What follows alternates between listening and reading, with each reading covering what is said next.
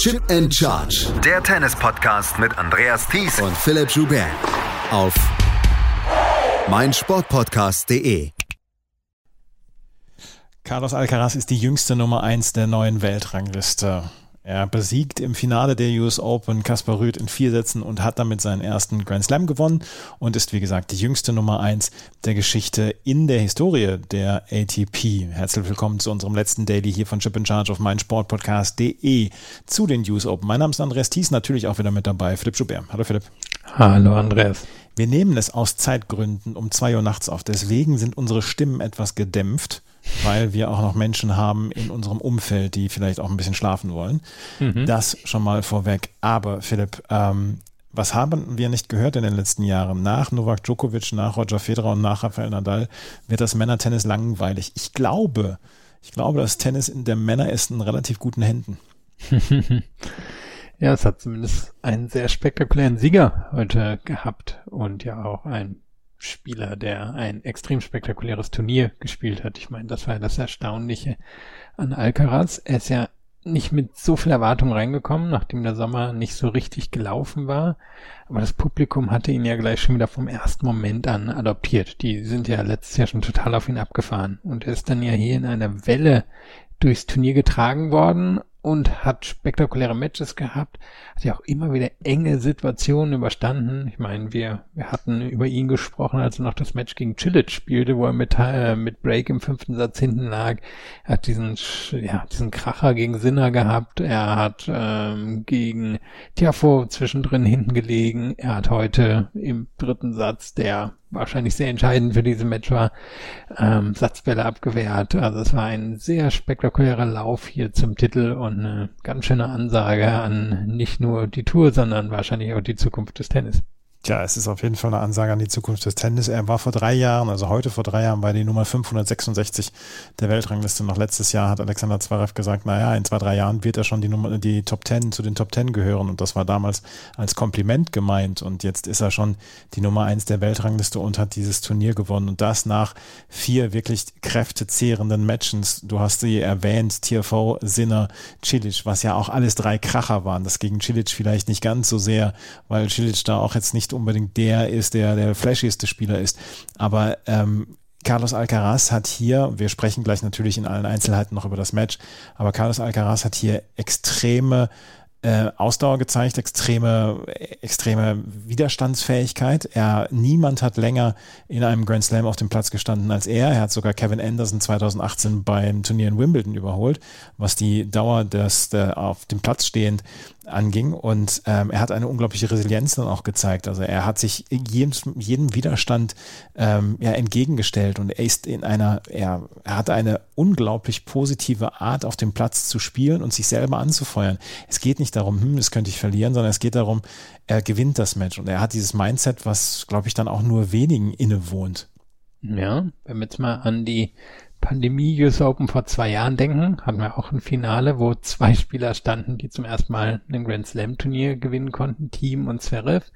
Wenn wir überlegen, wie deren Nerven gewackelt haben, als sie die Möglichkeit jeweils hatten, das Match für sich zu entscheiden. Und dann gucken wir heute zu Alcaraz hin und eben nicht nur dem erstaunlichen Ende des dritten Satzes, sondern auch im vierten Satz, als er das Match ausservieren soll. Und die ersten beiden Punkte laufen super und dann haut er wirklich einen Überkopfball ins Netz, der ja, ich meine, den hätten wir alle höchstwahrscheinlich reinbekommen. Also er war, war schon unangenehm, aber er stand quasi direkt am Netz dran.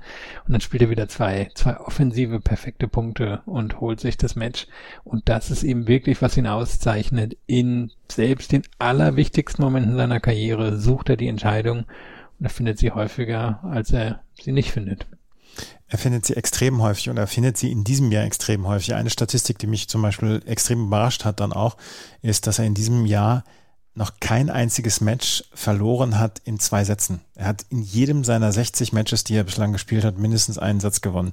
Das ist überragend gut. Das ist ein, ein, eine unglaubliche, ja, sowas haben wir noch nicht gesehen in dieser Form.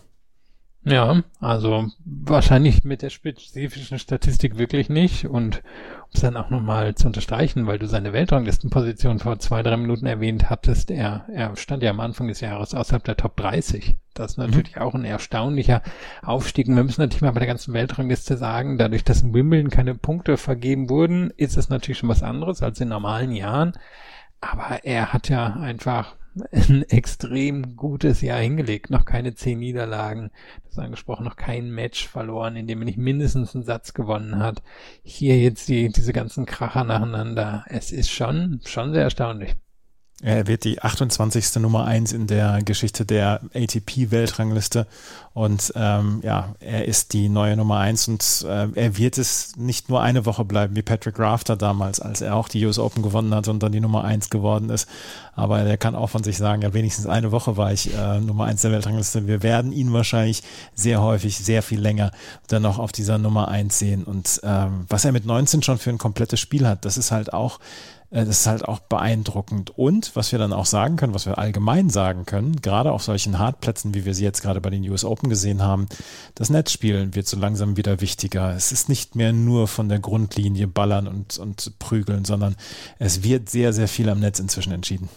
Ja, am Ende hier 34 von 45 Punkten hat er am Netz gewonnen, Carlos Alcaraz. Und es waren keine unwichtigen Punkte. Es waren viele entscheidende Punkte, wo er direkt ans Netz gegangen ist, wo er Seven Volley gespielt hat, wo er ähm, sich quasi in Situationen gebracht hat, dass er zum Beispiel gesehen hat, dass Ruth ein klein bisschen in die Defensive gegangen ist, zack, ein Offensivschlag und ans Netz gegangen.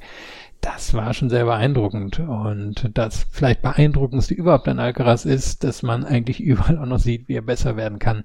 Und das ist vermutlich, was die Gegner auch ein bisschen besorgen wird, äh, weil er ich würde behaupten, in jedem Bereich seines Spiels vielleicht bis auf die Athletik, bis auf die Beinarbeit nochmal 20 Prozent drauflegen kann. Auch am Netz, da glaube ich, kann er noch besser werden. Gleich 20 Prozent. Ja, weil schau dir an, der Aufschlag, ernsthaft. Also er, er hätte ja hier gar nicht so viele lange Stunden spielen müssen. Die Vorhand ist viel zu sehr auf Risiko gespielt und man hat heute immer mal wieder gesehen, er kann eigentlich einen Topspin reinlegen. Die Rückhand ist mir noch zu wackelig. Ähm, Volleys ist auf jeden Fall noch was drin, was mir gefällt. Er, er bewegt sich auf eine sehr aggressive Art in die Volleys rein und steht auch häufig leicht seitlich dazu, dass er die dann wirklich sicher unterbekommt. Aber da, da ist auch noch ein bisschen mehr, mehr drin und so sehe ich es wirklich eigentlich in jedem Bereich außer, außer Athletik und Beinarbeit. Lass uns ein paar Worte über Kaspar Ruth verlieren, bevor wir über das Match zu sprechen, über das Match sprechen. Der hat hier ein wirklich gutes Match gezeigt und er hat ein erstaunlich gutes Turnier insgesamt gezeigt. Er hat gute Leute geschlagen. Es war vielleicht nicht unbedingt der schwierigste Weg für einen Grand Slam Finalisten, aber auch da braucht er sich nicht dafür entschuldigen. Das hat er nicht gemacht, sondern das machen andere für ihn, diese Auslosung. Und da müssen ja auch noch die anderen Spieler dazu gehören. Ähm, insgesamt hat er ein brillantes Turnier gespielt und insgesamt hat er jetzt zwei brillante Jahre gespielt und er ist verdient dann jetzt auch auf der Nummer zwei der Weltrangliste. Natürlich gibt es dieses Sternchen, diesen Asterisk, dass man sagt, ja, er hat nur 250er Turniere gewonnen, ja, er hat die meisten Turniere nur auf dem Sandplatz gewonnen, aber er ist inzwischen schon ein ziemlich perfekter All-Around-Spieler und das ist etwas, was mir, was mir imponiert und wo ich dann sage, Chapeau, Kasper Roth, das ist eine Entwicklung, die ich vor zwei Jahren auch noch nicht vorhergesehen habe. Und ähm, diese Vorhand, Du hast sie gestern als war eine der Top 5 Vorhände in der Weltrangliste oder in der Welt beschrieben. Tja, die hat er heute zwischendurch wieder zum Ausdruck gebracht und äh, sein Weg muss auch noch nicht zu Ende sein. Nee, und er hat in diesem Jahr auf drei verschiedenen oder in drei verschiedenen Settings quasi ein großes Finale gespielt. Miami wirklich ein sehr langsamer Hartplatz, schwüle Bedingungen, wo ähm, ja eine, eine wirklich eine sehr spezifische Art von Hardcore-Tennis gespielt wird. Dann die French Open, ähm, traditionell der langsamste Belag, den wir haben, obwohl sie schnell werden können. Das ist auch wieder passiert im Laufe der French Open und dann hier eine der schnellsten Belege des Jahres. Also da, da hat er wirklich auf ganz unterschiedlichen Settings und unterschiedlichen Voraussetzungen Finals erreicht und in Finals hat er sich okay verkauft, auch wenn es bei den French Open dann doch auf den Deckel gab von Nadal, aber das gab's für jeden und wenn man jetzt hier aufs Match guckt, der hat am Ende nur fünf Punkte weniger als Alcaraz und er war zwischendrin auf jeden Fall auch der bessere Spieler. Er hat halt nicht ganz so viele Möglichkeiten wie Alcaraz und das hat ihn am Ende wahrscheinlich hier das Match gekostet. Aber Skandinavien represent, wenn es nicht mehr Schweden ist, jetzt dann endlich Norwegen. Ja, und der Däne, der ist jetzt ein bisschen ja, wütend, Däne. dass du ihn vergessen hast. Da muss er gleich nochmal Ruth in der Kabine anbrüllen gehen, obwohl ihn ja angebrüllt hat. Nein, aber jetzt erstmal über Holger Rune sprechen wir dann noch in den nächsten Jahren. Jetzt erstmal Kaspar Ruth, Ehre wem Ehre gebührt. Der wird jetzt erstmal so ein bisschen gefeiert und er hat wirklich ein gutes Match abgeliefert. Und es war, die meisten Tipps waren ja bei Carlos Alcaraz in vier Sätzen. Das ist ja auch etwas, was wir, was wir vorher die ganze Zeit gesehen haben. Und äh, als wir eine Umfrage gemacht haben auf Twitter, hieß es ja auch von 60 Prozent oder 65 Prozent, dass Alcaraz das wohl gewinnen würde. Er war als großer Favorit in dieses Match reingegangen. Und ähm, es sah im ersten Satz und das fand ich, dieser erste Satz fand ich, war so, wie ich es mir vorgestellt hatte. Kaspar Ruth hält gut mit, Kaspar Ruth bringt zwischendurch mal seine Vorhand durch für Winner etc. Aber prinzipiell ist ähm, Carlos Alcaraz noch diese kleine Stufe drüber und kann diesen diesen ersten Satz ja quasi dominieren, weil es diese eine Break zum 2 zu 1 und das war das Einzige, was wir gesehen haben. Ansonsten haben wir sehr viele klare Aufschlagspiele gesehen, aber die ersten fünf Spiele, da hat man gesehen, bei beiden vielleicht noch ein kleines bisschen Nerven, aber Carlos Alcaraz hat sie eher in den Griff bekommen, weil er musste ja auch Breakbälle abwehren. Aber ähm, da, dieser erste Satz war so ein bisschen, wie man sich das vielleicht so vorher aufgemalt hatte, dass man gesagt hat, Ruth hält gut mit, aber Alcaraz ist auf jeden Fall der Bessere am Ende. Ja, war, war ein bisschen wild, diese ersten vier Spiele. Ich gucke gerade mal, ja, in jedem der, der ähm, vier Spiele gab es Breakbälle für beide. Ähm, am Ende stand Alcaraz da mit einer 3-1-Führung und ab dann passiert, was du gesagt hast, dass halt einfach beide recht sicher quasi durch, durchgehalten haben, durch den Satz. Ähm, bei Alcaraz war es nochmal ein klein bisschen enger, als er bei 4-3 war. Da, da lag er dann recht schnell hinten. Das war diese Geschichte mit dem, oder vielleicht haben wir nicht alles Match gesehen, aber da, da gab es eine Geschichte, wo es einen Double Bounce gab, wo mhm. Ruth den Punkt gegeben hat an Alcaraz, dann selber die nächsten zwei geholt hat und dann spielt Alcaraz ganz klassisch drei spektakuläre Punkte, stellt er auf 5-3 und ähm, holt sich dann wenige Minuten später den Satz und das war dann noch die einzig wackelige Situation außerhalb dieser vier ähm, ja, wirklich wilden Spiele zu Beginn, wo, wo beide sich noch nicht ganz auf ihren Aufschlag verlassen konnten und wo beide dann auch schon ein paar spektakuläre Punkte gespielt haben und das Publikum ja auch schon so ein bisschen angeheizte. 6 zu 3 ging dieser erste Satz an, äh, Entschuldigung, 6 zu 4 ging dieser erste Satz an Carlos Alcaraz. Der zweite Satz war dann wahrscheinlich der beste Satz, den wir heute gesehen haben, auch wenn es im dritten Satz natürlich auch nochmal spektakulär zuging. Aber der zweite Satz, empfand ich, war noch so ein ganz kleines bisschen sogar besser als der dritte Satz. Ähm, es ging los mit dem Break für Kaspar Ruth zum 4 zu 2 und da fand ich, ähm, hat er extrem gut gespielt. Es gab dieses eine umkämpfte Aufschlagspiel zum 3 zu 2 und ähm, dann gab es dieses Break von, Alcaraz, von Ruth gegen Alcaraz zum 4 zu 2 und von da an war Ruth zum zum Teil auf einer richtigen Welle, wo er wirklich fast alles getroffen hat, wo, an, wo man dann auch das Gefühl hatte, naja, spürt Carlos Alcaraz jetzt vielleicht dann doch seinen Körper ein bisschen. Ja, war, war eine wirklich interessante Phase auch in dem Match. Also die ersten paar Aufschlagspiele gingen noch recht locker für beide ähm, durch bis zum 2 zu 2. Da war ganz interessant, dass Ruth auf einmal wirklich hinten, gerade von der Vorteilsseite, wirklich komplett hinten an der Wand stand. Und dann hat Alcaraz schon ein paar Mal Surfen Volley gespielt. Und dann hat Ruth im Laufe des Satzes seine Return-Position ein bisschen angepasst, bisschen näher rangekommen und war dann in der Lage, Alcaraz bei dessen Aufschlag mehr unter Druck zu setzen und hat dann wirklich vier richtig gute Spiele gespielt, die, die ihm dann das 6-2 brachten. Da hat er gut aufgeschlagen. Also sein Aufschlag war heute über große Teile des Matches wirklich gut, wirklich stabil, ähm, eben beim Return ein bisschen angepasst nach den Experimenten zu Beginn des Satzes und das war dann auch die Phase, wo wirklich die, die Vorhand von Ruth der beste Schlag auf dem Platz war. Das angesprochen. Alcaraz war ein bisschen müde, aber Ruth hat es dann auch dominiert, ist in die, ist in die Offensive gegangen, hat sich eben nicht nur auf seine Athletik verlassen, sondern immer wieder die Linie entlang gespielt oder wirklich Cross ganz tief hinten ins Eck rein. Und da muss man sagen, hat das Match schon fast dominiert, so in diesen 10, 15 Minuten. Da wirkte Alcaraz nicht nur müde, sondern auch ziemlich ratlos, was er da überhaupt gegen Ruth anstellen soll.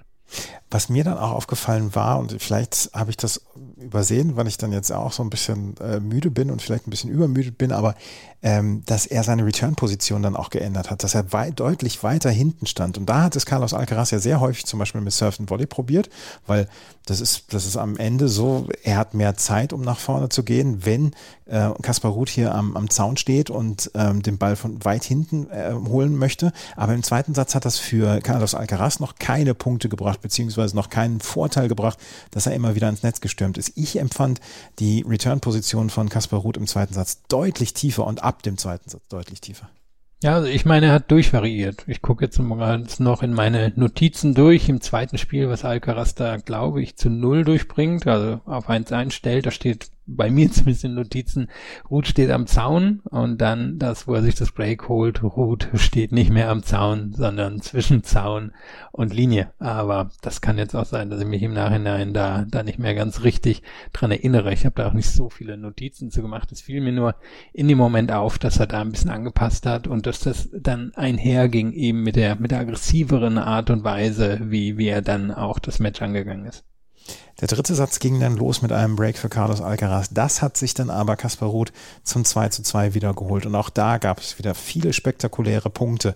Aber nach diesem 2 zu 2 war es eigentlich so, es ist kein Breakball mehr gewesen, sondern beide sind sehr durch ihre Aufschlagspiele durchgegangen. Es gab viele Highlightballwechsel, aber so ein ganz kleines bisschen das Esprit hat gefehlt. Aber dann dieses ähm, Spiel zum 6 zu 6 ähm, von Alcaraz, wo Ruth zwei Satzbälle hatte und an die denkt er vielleicht noch ein bisschen länger. Ähm, da ist es, äh, da ist es nochmal so richtig explodiert, dieses Match.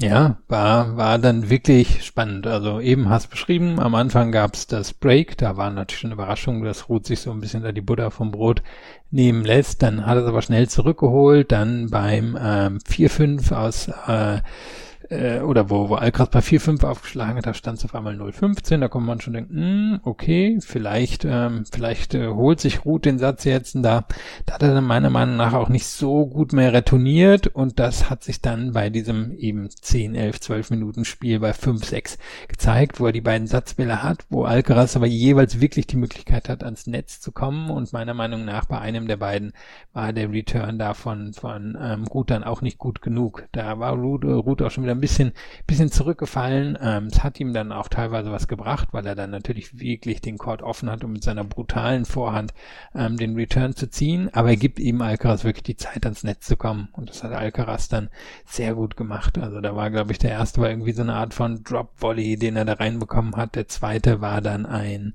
meine ich, ein Surf and Volley und dann ging es noch ein paar Mal hin und her und dann hat das, ähm, ja, Alcaraz aber irgendwie drüber bekommen, inklusive eines ähm, sehr spektakulären Ballwechsels, den er mit einem Smash beendet hat. Wir müssen auch sagen, die meisten der spektakulären Ballwechsel gingen heute an Ruth, aber da, da hat er dann nochmal so ein Ausrufezeichen gesetzt, extrem viel Energie ins Stadion gebracht mit der, ja, mit dem man dann ja auch den Tiebreak bestreiten konnte mit dieser Energie.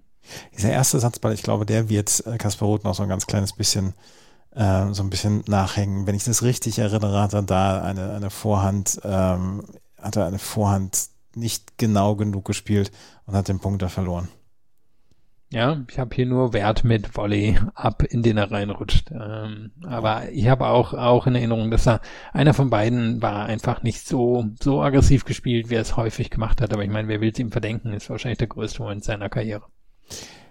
Der Tiebreak ging mit 7 zu 1 an Carlos Alcaraz und da war dann ja vielleicht auch so ein kleines bisschen die Luft raus. Und es gab noch Aufbäumen von Kasper Ruth im vierten Satz. Aber ich, ich hatte nicht mehr das Gefühl, dass Ruth das noch in irgendeiner Weise drehen kann. Dieser dritte Satz war halt am Ende entscheidend für dieses Match. Es gibt das Break zum 4 zu 2 und dann der zweite Matchball ist es dann am Ende für, für Carlos Alcaraz zum 6 zu 3. Und da hast du gerade eben gesagt, bei 30-0 vergibt er einen derartig sicheren Überkopfball, ähm, dass man an die besten Zeiten von Novak Djokovic zurückerinnert wurde. Und da hat er allerdings die Nerven behalten. Und das ist wirklich ein guter Vergleich zu vor zwei Jahren. Da wollten zwei Spieler nicht verlieren, Team und Zverev damals. Hier wollte ein Spieler unbedingt gewinnen und das war Carlos Alcaraz. Dieses Mindset, ja, das kannst du Team und Zverev nicht vorwerfen vor zwei Jahren. Das kannst du allerdings äh, preisen, wie das äh, Carlos Alcaraz umsetzt. Ja, und das führt natürlich auch dazu, dass dann so das Gefühl besteht, der, der wird den vierten Satz schon gewinnen. Da habe ich nämlich auch nicht dran gezweifelt. Und er, er hat dann auch nicht mehr wirklich drankommen lassen. Es war klar, er wird irgendwie einen Break schaffen. Wie er es dann gemacht hat, war durchaus spektakulärer. Da, da beim 4 zu 2, da war auch ein Punkt bei 30, 30 dabei, wo Alcaraz alles aus der Defensive löffelt und dann einen Lob spielt, an den Ruth am Netz nicht mehr so richtig rankommt. Der, der fliegt dann ins Aus, aber die Defensivarbeit war, enorm. Und danach hat er es dann ja ziemlich locker nach Hause gebracht, einfach weil er sich auf die Offensive halt verlassen konnte. Und ähm, die, die war ja das ganze Turnier da, wenn es wirklich sein musste. Wir hatten das gestern angesprochen bei Igor Schwiontek, wenn es wirklich sein musste, dann hat sie in diesem Turnier immer noch ein bisschen was draufgelegt. Und wenn es wirklich sein musste, hat Alcaraz ja auch noch einen draufgelegt. Und das ist natürlich das Besondere, was ihn auszeichnet. Carlos Alcaraz ist der vierte Spanier in der Weltrangliste, der die Nummer eins ist, vor ihm Rafael Nadal. Ähm, Carlos Moya und Juan Carlos Ferrero, sein Coach, der auch schon mal die Nummer eins der Weltrangliste war. Und er ist jetzt der jüngste, jünger als Leighton Hewitt, der damals 20 Jahre alt war, als er die Nummer eins der Weltrangliste geworden ist. Ähm, das ist schon keine so schlechte Vorgängerschaft, die Carlos Alcaraz hat. Und wie gesagt, wir, wir, wir würden vielleicht nicht darüber sprechen, wenn Novak Djokovic ein normales Jahr gespielt hätte. Dann hätte er vielleicht Australien gewonnen, dann hätte er in Wimbledon eine gute Chance gehabt, dann hätte er bei den US Open eine gute Chance gehabt. Aber wir sehen jetzt natürlich ein Jahr, was, was komplett strange ist. Und vielleicht wäre dieser, wäre Carlos Alcaraz heute nicht die Nummer eins geworden. Allerdings wäre das ja aufgeschoben und nicht aufgehoben gewesen. Das ist ja nicht so, dass das Carlos Alcaraz jetzt als Unfall Nummer eins geworden ist oder so, sondern er ist es ja sehr verdient nach diesem Jahr, was er hat. Und vor allem Carlos Alcaraz ist ja auch gerade das 19 geworden. Also das ist ja jedes Jahr da in Madrid. Das sind zwei, ne, drei, drei Monate müsste es jetzt, drei, vielleicht ein bisschen mehr als drei Monate her sein. Also er hätte jetzt ja quasi noch die Chance gehabt, bis tief in die nächste Sandplatzsaison genau das zu schaffen. Und er wird in diesem Jahr erstmals beim Jahresendturnier dabei sein. Da gibt's ja durchaus viele Punkte mal zu gewinnen. Bei den Australian Open ist er das Achtelfinale nicht hinausgekommen. Also alleine da hätte er wahrscheinlich genug Punkte geholt, um sich die Nummer eins noch zu sichern.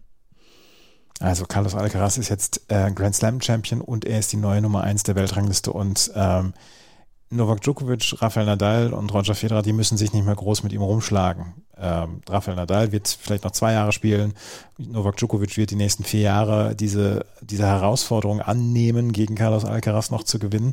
Ähm, um die Generation Tsitsipas, ähm, Medvedev, Zverev, Team ja auch noch, um die kann man sich so ein bisschen Sorgen machen, weil die haben da jetzt einen vorgesetzt bekommen, der wird ihnen in den nächsten Jahren sehr, sehr häufig in die Suppe spucken. Ja, das ist halt wirklich so ein Jahrzehnttalent. Also die anderen sind Ausnahmetalente, die, die ja in ihrer Karriere dann auch mehr schon geschafft haben, also diese Dimitrovs der Welt.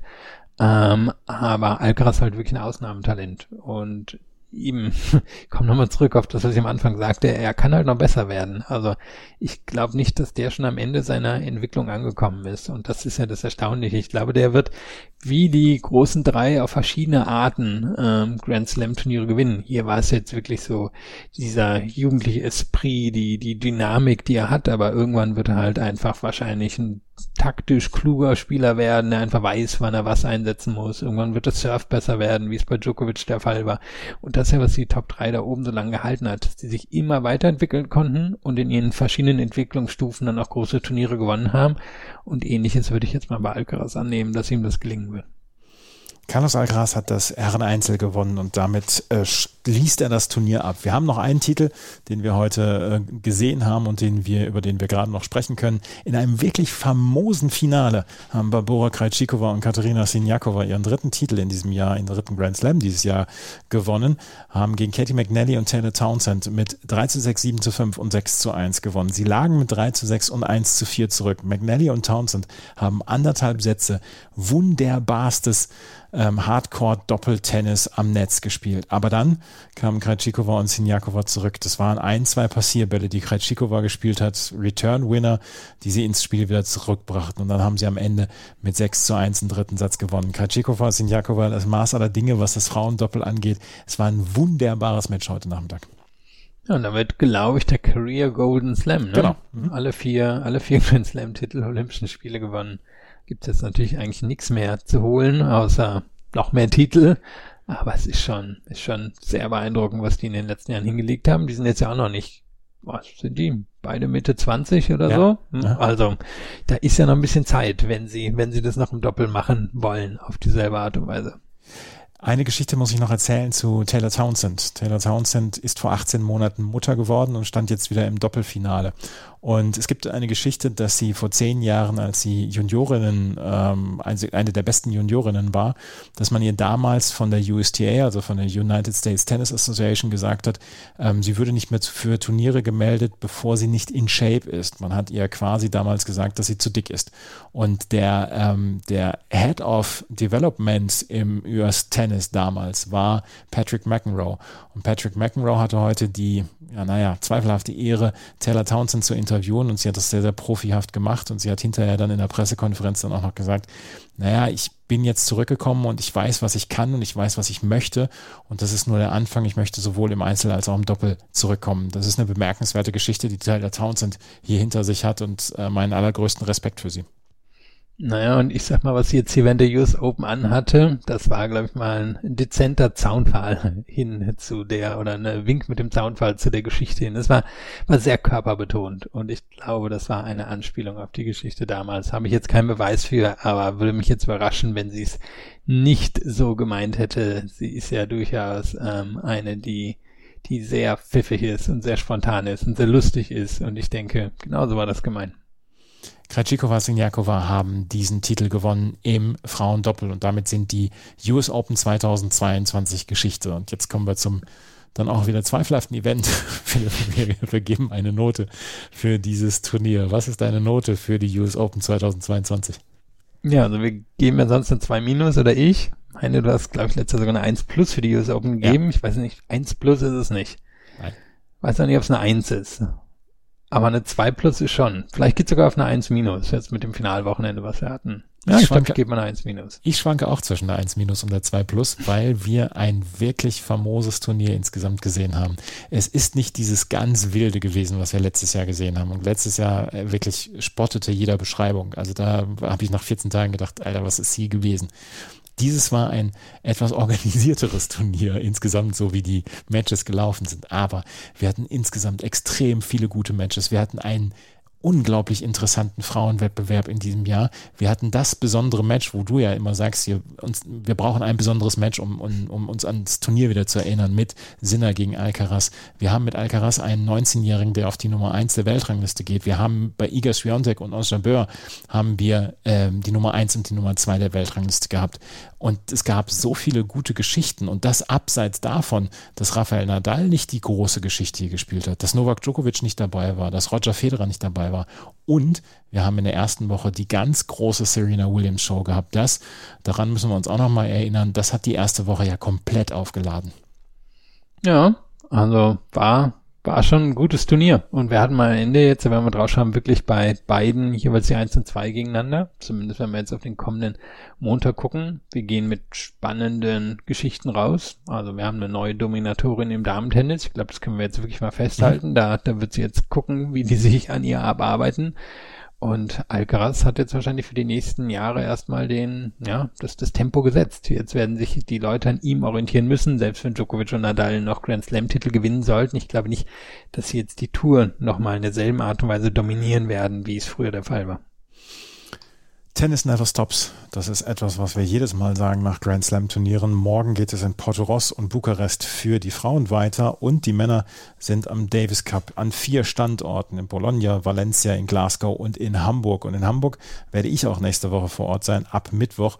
Und da wird es dann auch nächste Woche dann einen Podcast geben. Den wird es dann allerdings am Dienstagmittag erst geben. Vielleicht gibt es zwischendurch noch einen Podcast direkt aus Hamburg. Da müssen wir mal gucken, wie wir dann mit Gästen dann zurande kommen. Allerdings werdet ihr auf Twitter, Facebook und Instagram über das Turnier, über den Davis Cup in Hamburg dann informiert. Es ist das Comeback-Turnier für Alexander Zverev. Das war's mit unserer Berichterstattung von den US Open. Wie immer möchten wir sagen, dass uns das sehr, sehr gefallen hat mit der Interaktion etc., dass wir hoffentlich etwas gemacht haben, was euch gefallen hat, was euch weitergebracht hat. Wir haben morgens immer aufgenommen, damit ihr möglichst entweder auf dem Weg zur Arbeit, zum Studium etc. dann auf den neuesten Stand gebracht werdet, was die US Open angeht. Wir konnten es nicht täglich machen, das tut uns leid, das wird es auch in Zukunft wahrscheinlich nicht geben, aber wir tun immer unser Bestes, um die so viele wie möglich, so viele Podcasts wie möglich dann während so eines Grand Slams aufzunehmen. Das war's für heute. Vielen Dank fürs Zuhören. Bis zum nächsten Mal. Auf Wiederhören. Chip and Charge. Der Tennis-Podcast mit Andreas Thies und Philipp Joubert. Auf meinsportpodcast.de. Schatz, ich bin neu verliebt. Was? Da drüben. Das ist er. Aber das ist ein Auto. Ja, eben. Mit ihm habe ich alles richtig gemacht. Wunschauto einfach kaufen, verkaufen oder leasen. Bei Autoscout24. Alles richtig gemacht. Wie baut man eine harmonische Beziehung zu seinem Hund auf? Puh, gar nicht so leicht. Und deshalb frage ich nach, wie es anderen Hundeeltern gelingt, beziehungsweise wie die daran arbeiten. Bei Iswas Dog reden wir dann drüber. Alle 14 Tage neu mit mir, Malte Asmus und unserer Expertin für eine harmonische Mensch-Hund-Beziehung, Melanie Lippisch. Iswas Dog mit Malte Asmus. Überall, wo es Podcasts gibt.